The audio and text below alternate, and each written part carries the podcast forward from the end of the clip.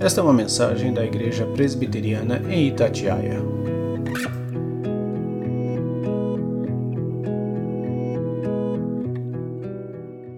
Eu quero convidar a todos a que abram a palavra de Deus no Evangelho de João, capítulo 15.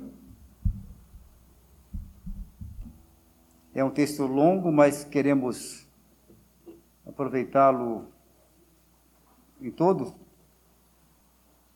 Acompanhe a leitura na palavra do Senhor.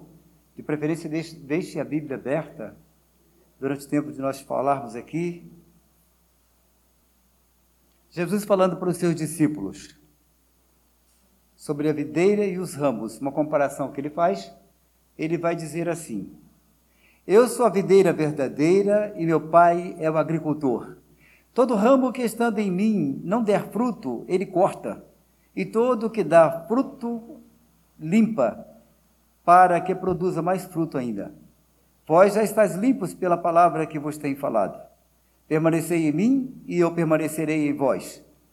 Como não pode o ramo produzir fruto de si mesmo se não permanecer na videira, assim nem vós o podeis dar se não permanecerdes em mim. Eu sou a videira, vós os ramos. Quem permanece em mim e eu nele, esse dá muito fruto, porque sem mim nada podeis fazer. Se alguém não permanecer em mim, será lançado fora, à semelhança do ramo, e secará.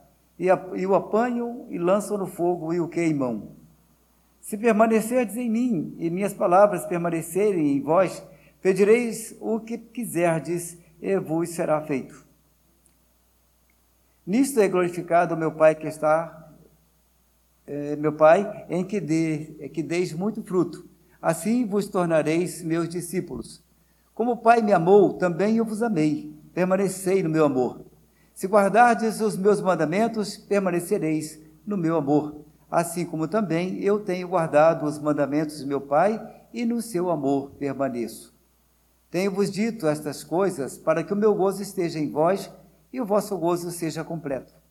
O meu mandamento é este: que vos ameis uns aos outros, assim como eu vos amei. Ninguém tem maior amor do que este, de dar a alguém a própria vida em favor dos seus amigos.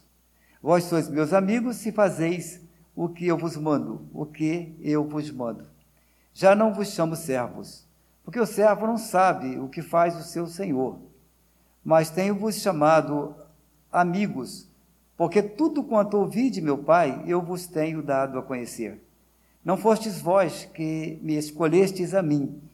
Pelo contrário, eu vos escolhi a vós outros, eu vos designei para que vades e deis fruto, e o vosso fruto permaneça, a fim de que tudo quanto pedirdes ao Pai em meu nome, ele vos conceda. Isto vos mando, que vos ameis uns aos outros. Se o mundo vos odeia, também sabei que primeiro do que a vós outros me odiou a mim.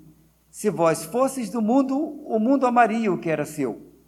Como todavia não sois do mundo, pelo contrário, dele vos escolhi, por isso o mundo vos odeia. Lembrai-vos da palavra que eu vos disse: não é o servo maior do que, o, do que seu senhor. Se me perseguiram a mim, também perseguirão a vós outros. Se guardaram a minha palavra, se guardaram a minha palavra, também guardarão a vossa. Tudo isto, porém, vos farão por causa do meu nome, porquanto não conhecem aquele que me enviou.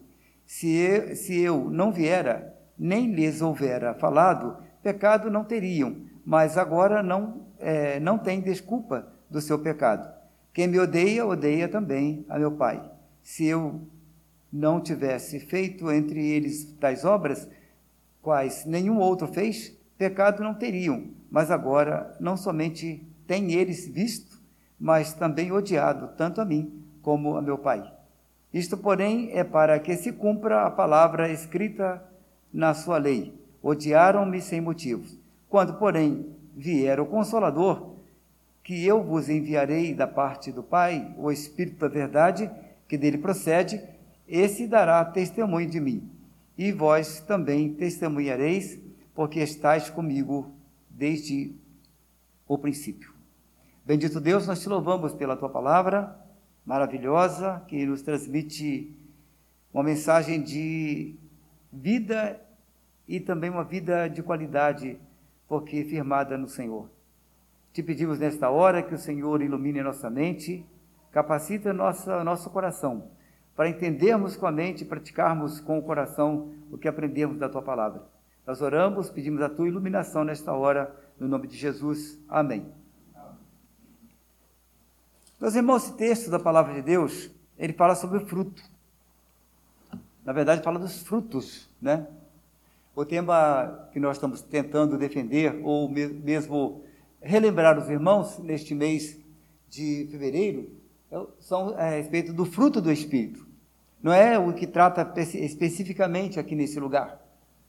Mas é, queremos lembrar, assim, gradativamente, os, os momentos que devemos relembrar a respeito do fruto. O que seria fruto? O que seria fruto do Espírito? Como cultivá-lo? Como colhê-lo? É, o que fazemos nessa vida? O, qual, quais são os propósitos de Deus para a nossa vida? Se nós estamos aqui plantando, plantando, plantando, o que plantamos, é, como plantamos, onde plantamos e para quem plantamos? E o que colheremos?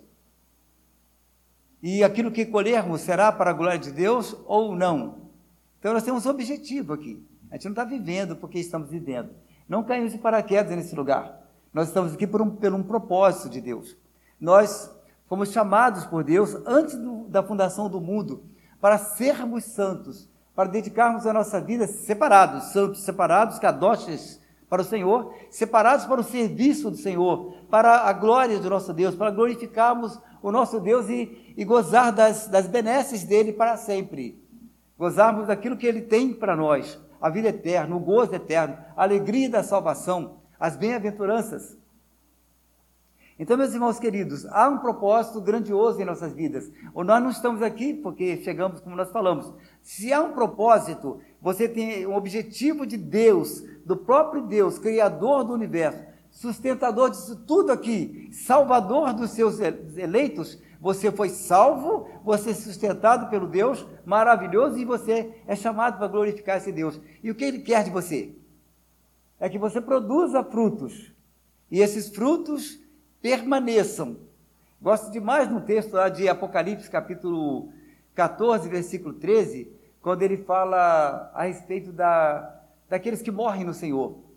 E que eles, eles morrem e as obras que eles praticaram os acompanham. Ou seja, tudo aquilo que nós fizemos para essa vida aqui permanece aqui. Tudo que fazemos com, apontando para a eternidade, para a glória de Deus, acompanha a gente quando a gente parte daqui. Tudo que a gente faz para a glória de Deus acompanha a gente depois. Não, não são coisas perdidas. Não estão jogadas fora, não são colocadas num saco sem fundo, um balaio sem fundo. Nós colocamos e arrecadado, o Senhor retém isso aí diante dele. Recebe isso. Portanto, eu gosto desse texto porque às vezes alguém parte desse mundo, parte com o Senhor, a gente fala assim, e as obras do Senhor, aquelas obras que ele praticou, acompanha aquele irmão. Que coisa maravilhosa, não é? Então, é um propósito de vermos aqui. Esse texto ele fala a respeito da relação entre Jesus e os seus discípulos. Uma relação de profunda dependência do discípulo do seu mestre. Ele se coloca como uma, um tronco e nós como os ramos, os galhos, as varas ligadas a esse tronco. Para quem conhece uma videira, eh, que eu conheço muito pouco, a gente fica com pena quando chega a época da poda, né? Eles colocam é, a altura da, da parreira, eles, eles decepam totalmente ela. Todo ano fica aquele toco de, de pau e depois vai lastrando, eles vão pegando alguns, alguns lastros só e podando ter, terciário, secundário, um monte de coisa assim, para produzir frutos. E aquele tronco, é, os galhos dependem dele. Ele suga a seiva bruta do solo, transforma em seiva elaborada e manda para e manda para os galhos para produzir os frutos, para produzir as flores, as folhas. E assim ele compara com, com uma videira e nós os ramos dela. E nas pontas dos ramos, a gente vai olhar no final, quando é a época da, da, da colheita das uvas, a gente vai olhar assim, mas não deu uva nenhuma, mas que absurdo, né? A gente não tem o privilégio que, do que o Zeinha, né, esse ano, de colher um caminhão de uvas na casa dele. Foi uma coisa fantástica, né? Tanta uva, não estou brincando, ele colheu muita mesmo. É a alegria de chegar perto da parreira da uva, chegar ali e colher os cachinhos deliciosos, né? Eu provei da, da uva que ele colheu na casa dele, que coisa deliciosa. Mas se chegasse no final, no período da colheita, ele olhasse, tá lá aquelas folhinhas bonitinhas, tudo verdinho, bonita, né? Mas nem uma fruta, que decepção, né? É semelhante àquela árvore que Jesus olhou para ela, foi colher fruto, não tinha nada, ele amaldiçoou a árvore, né? Secou. Porque não produz nada. E ele olha para nós como ligados a ele, no amor dele, é, nutrida pela seiva do Espírito Santo, do poder de Deus, a vida.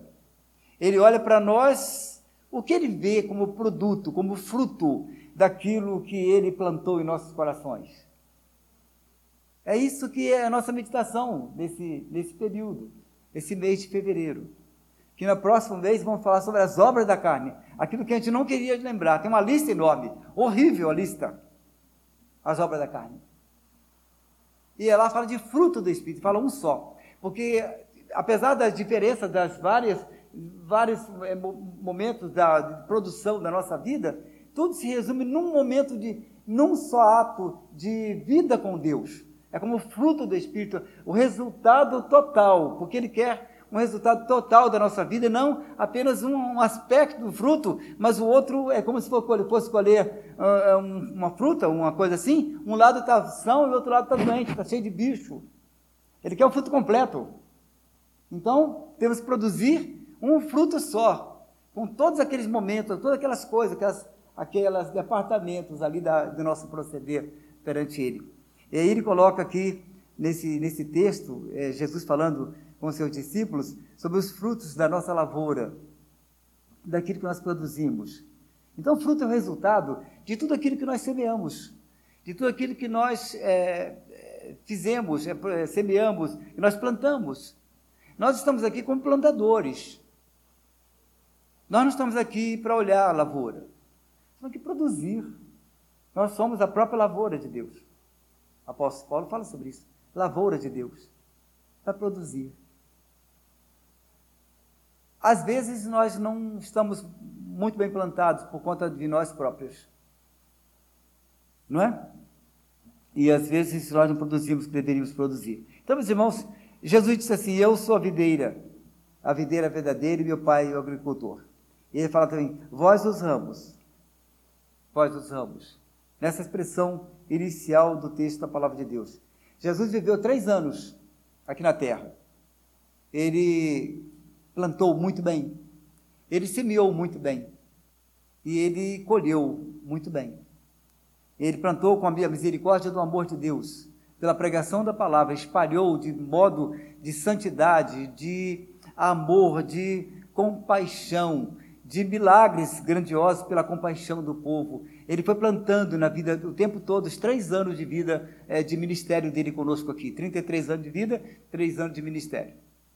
Ele plantou três anos de ministério profícuos e eficazes.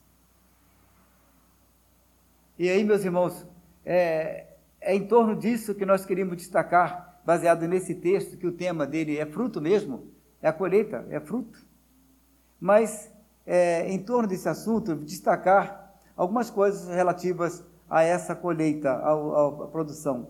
Primeira coisa são as condições para que haja fruto na vida cristã, como resultado do evangelho plantado em nossos corações. Evangelho em nossos corações. Primeira coisa que devemos ter, primeira condição do solo é estar em Cristo. Eu quero mais uma vez explorar a palavra de Deus versículo 4 e 5, vai dizer para nós assim: Permanecei em mim e eu permanecerei em vós. Como não pode o ramo produzir fruto de si mesmo se não permanecer na videira, assim também é, vós não podeis dar se não permanecerdes em mim. Eu sou a videira e vós os ramos. Quem permanece em mim e eu nele, esse dá muito fruto, porque sem mim nada podeis fazer. Não dá para viver uma vida cristã independente de Cristo. Não dá para viver na força do meu próprio poder, da minha capacidade é, pessoal, intelectual, é, social de subsistir e de viver a minha vida cristã, bater no peito e dizer assim: eu não sou igual aos demais pecadores, iguais os demais homens. Não, ele coloca você numa situação de total dependência dele.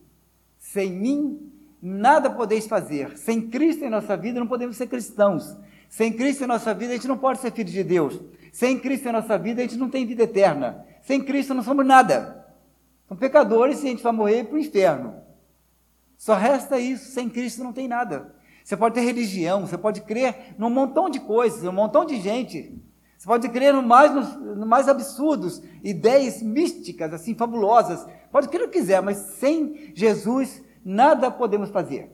É com Ele mesmo. Se não tivermos com Ele, não temos nada, não temos parte com Deus, nenhuma parte. Isso que impressiona a nossa alma. Estar em Cristo. E estar em Cristo, é o versículo 27, ele vai destacar logo depois também, e não significa apenas crer nele. Não significa apenas crer nele, mas ter uma vida, uma união vital com ele, uma união de vida com ele, de total dependência dele, é de viver com Ele, sentindo Ele nossa vida e, e viver para Ele, o tempo todo com Ele, respirá-lo. O que nós pensamos a respeito disso, de ter uma união vital, de vida com Jesus, é, é o que às vezes nos torna absurdos. ao cristianismo, alguns cristãos que acham que tem que ser aquele contato imediato do ET, aquele dedão do ET, né? Que passa energia para o outro lá. e acho que só isso é o suficiente. É um contato imediato com Cristo, nenhuma relação de amor, nenhuma relação de obediência, nenhuma relação de dedicação no seu reino, nenhuma nada. É o ETzinho, né? Que acha que pode ser cristão com aqueles contatos imediatos. Aí é absurdo. Não basta crer só. Tem que ter uma relação de vida com Ele. Precisa viver com Ele, senti-lo, eu tenho sentado aqui é, nesses, últimos, nesses últimos dias, tem dado muito aconselhamento para pessoas que estão assustadas com a morte rondando suas casas. E, e, Deus colocou na minha mente, eu publiquei em determinados momentos para a igreja, que todos nós, indistintamente, estamos caminhando no vale da sombra da morte. Todos nós. Não tem nenhum, nem outro. Aqui no mundo é o vale da sombra da morte. Quem pode garantir que dentro daqui alguns segundos estará vivo? Alguém pode garantir? E estará bem de saúde? Não. Vale da sombra da morte está aqui para todos. E nós sempre caminhamos e sempre temos uma companhia do nosso lado, no vale da sombra da morte.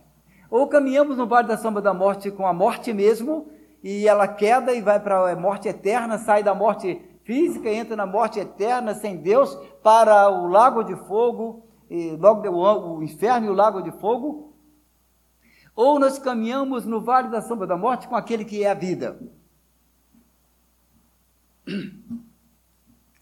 Com quem nós caminhamos no vale da sombra da morte?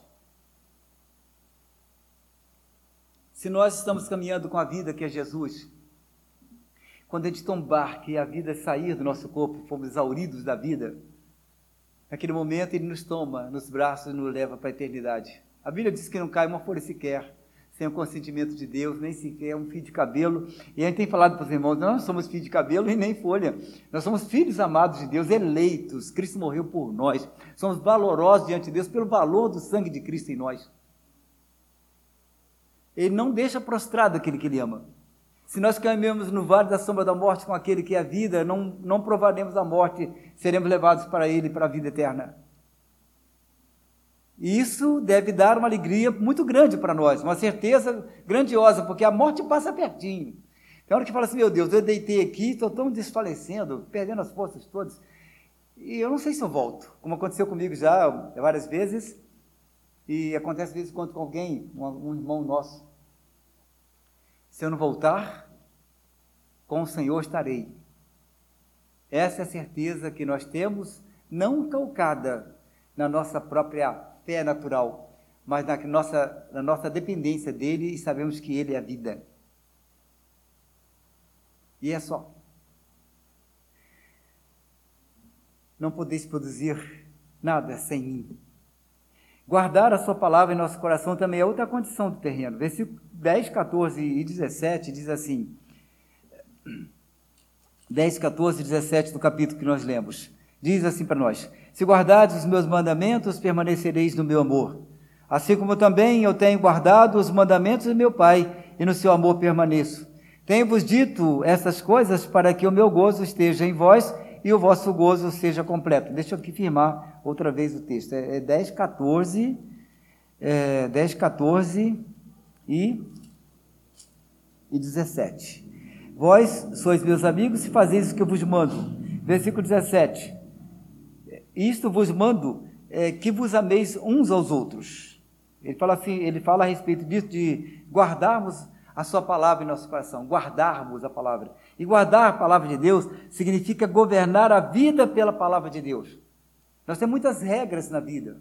Temos muitas leis, por exemplo, que nos, manda, que nos mandam é, agir de acordo com os seus padrões. E a gente não pode fugir dela se nós somos penalizados.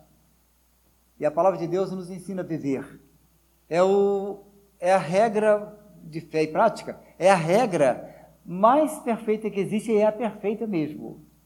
Se nós guardarmos a palavra de Deus, se ela fizer governo em nós, se ela governar nossas ações, com certeza a vida da gente dá certo. Dá certo. A vida fica certa diante do Senhor. E às vezes nós não queremos que isso aconteça. Então ele fala, ele fala para nós que, é, que ele guarda esse mandamento tem que ser de, de acordo com para dar fruto, temos que seguir de acordo com a palavra de Deus. A outra coisa que é estar separados do mundo. Versículo 18, 19, 20 e depois pula para o 25, diz assim, versículos para memorizarmos. 18, 19 e 20 e depois o 25. Assim nos diz a palavra. Eu vou indo e voltando, tá? Se o mundo vos odeia, sabei que primeiro do que a vós outros me odiou a mim. Se vós fosseis do mundo, o mundo amaria o que era seu. Como todavia não sois do mundo, pelo contrário, dele vos escolhi, por isso o mundo vos odeia.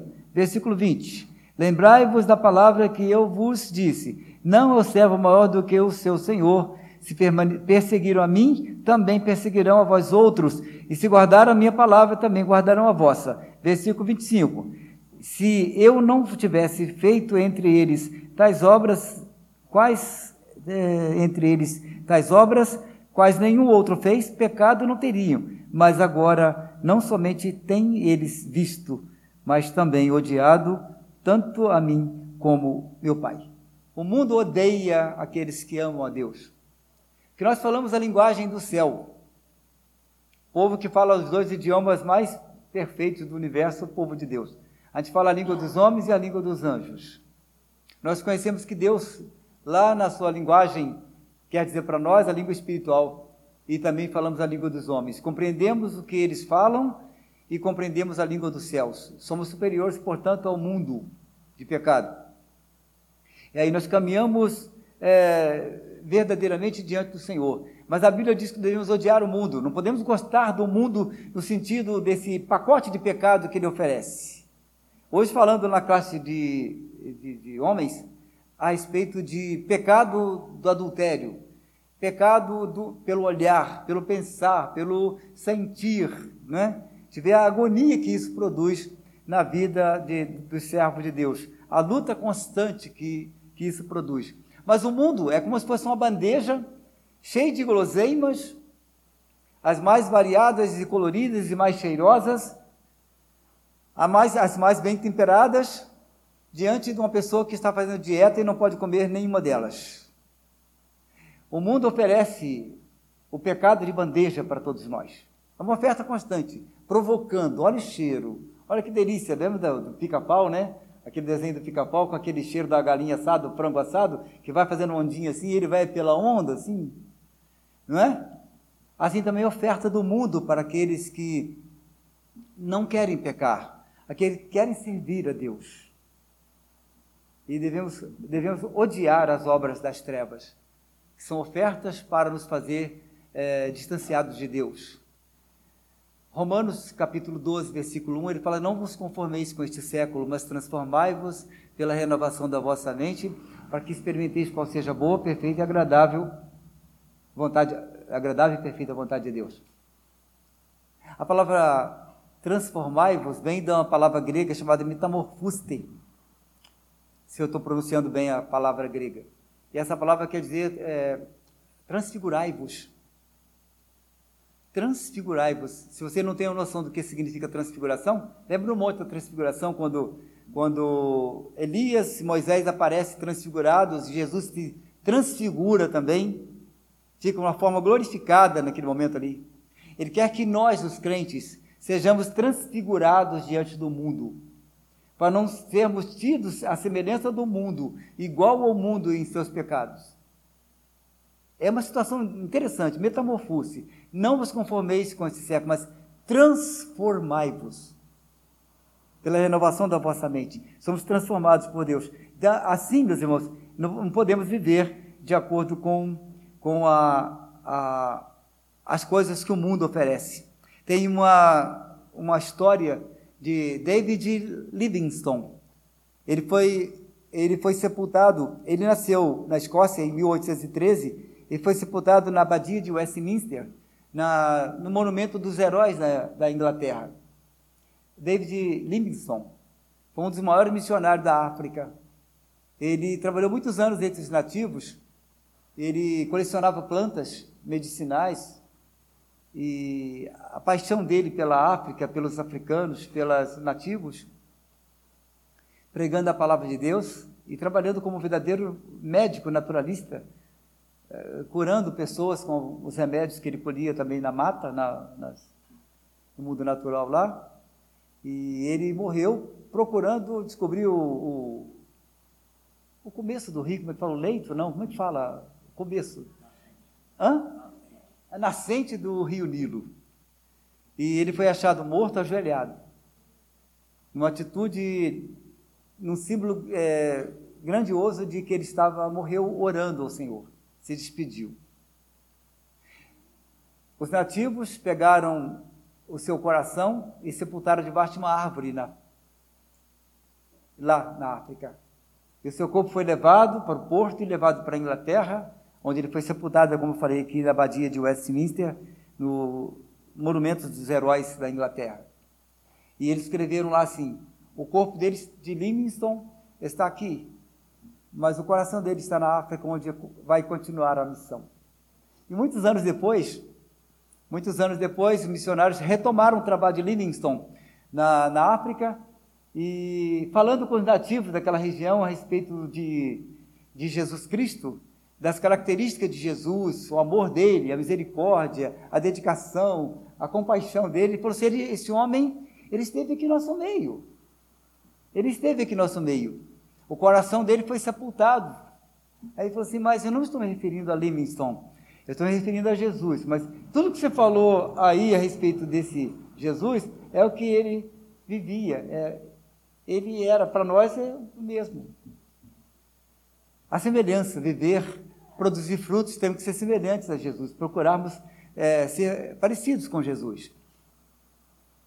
Parecidos, com características idênticas palavras idênticas, generosidade idêntica, compaixão idêntica, amor idêntico. A outra coisa que nós destacamos aqui, meus irmãos, é a quantidade e qualidade dos frutos. Amor a Cristo precisamos ter, a semelhança do amor que Cristo teve por nós. Assim como vos amei. Ame o teu próximo, assim como vos amei.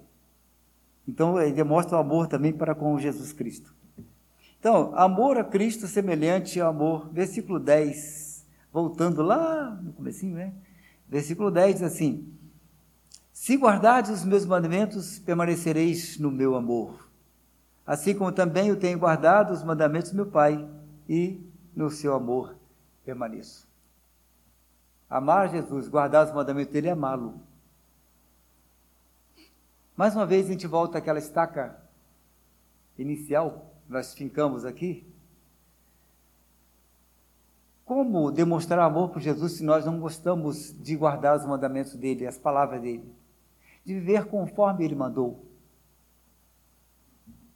Esse é um apelo para o nosso coração, para a nossa memória nesta noite. Então, outra coisa, amor a Cristo é semelhança, né? Significa amar a Deus sobre todas as coisas, interesses, trabalho, amar a Deus sobre família, amar a Deus sobre diversão, diversões, sobre economia, amar a Deus sobre todas as coisas. E buscar o reino de Deus, e Ele acrescenta aquilo, tudo aquilo que precisa. nossos compromissos. Primeiro compromisso é a obra de Deus. Um homem vendedor de pipoca, não, perdão mesmo, fiz confusão aqui no, na ilustração.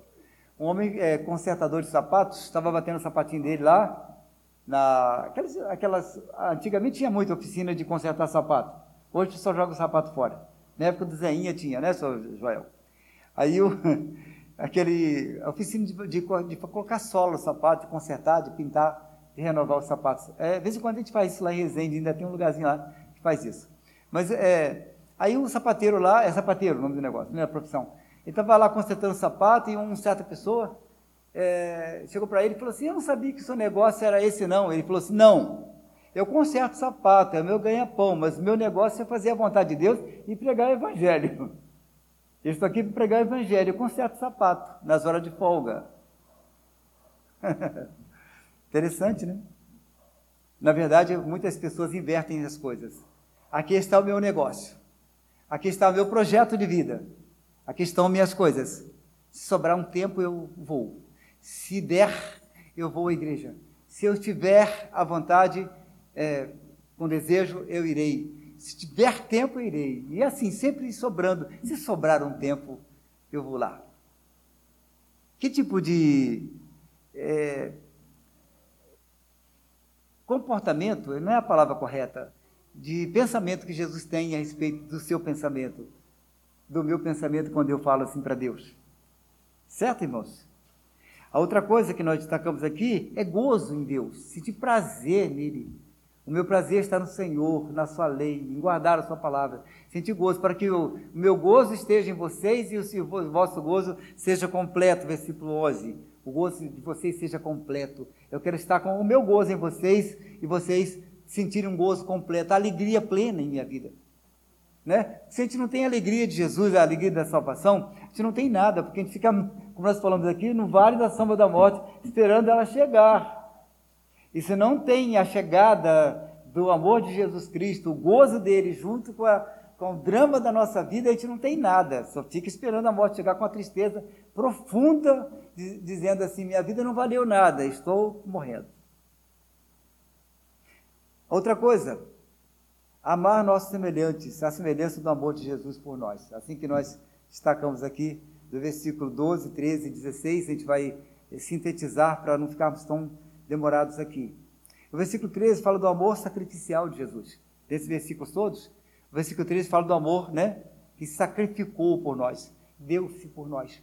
Eu quero dizer o seguinte: não é a nossa dedicação para o nosso próximo, não é com aquilo que nos sobeja, aquilo que, que nos sobra, que sobrou. Sobrou, eu posso dar. E sobrou tempo, eu socorro ele. Se sobrou dinheiro, eu posso até comprar alguma coisa para ele. Se sobrou, é, sei lá, é, vontade, eu tenho tanta coisa para fazer antes, né? Eu vou lá e, e faço uma coisa com meu semelhante. Não. É, é um pouquinho daquilo que Jesus fez por nós, o seu sacrifício por nós. O amor dele não foi no que sobejou, não. Ele tirou da essência da vida dele. Ele sacrificou por nós. É um pouquinho de sacrifício da nossa parte, do nosso esforço, para demonstrar o amor de Jesus Cristo é algo importante para colhermos frutos. Concluindo, quantos frutos eu devo produzir?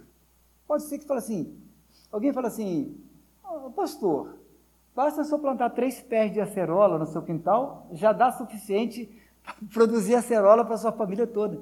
Aí falou, quem é está preocupado em produzir acerola só para minha família? A gente produz acerola para dar para os outros, né? Vem os irmãos, vem os passarinhos, vem todo mundo, vem colher junto. Você planta mais, tem espaço, planta mais, vai plantando. Na vida cristã, a gente não pode ficar limitado assim, ah, já fiz uma evangelização, um dia eu fui evangelista, não quero nem saber mais. Isso é colher fruto, é ser medíocre. Dedique o seu tempo todo, a vida inteira, produz fruto até a hora que você morrer. É assim o mandamento que nos para nós, para a nossa vida. Concluindo mesmo, né? Quanto mais produzirmos, mais é, seremos abençoados. Receberemos mais respostas às nossas orações, mas seremos considerados ainda é, o discípulo de Jesus, tudo é baseado no texto dessa palavra aqui. Mas mais glorificamos o nome do Senhor, os frutos terão durabilidade eterna, passarão né, daqui para a eternidade. Isso tudo para aqueles que produzem frutos com qualidade, com desejo. Que Deus nos abençoe, que nos faça é, produtores de frutos grandiosos para a glória do nome dele. Deus nos abençoe. Amém.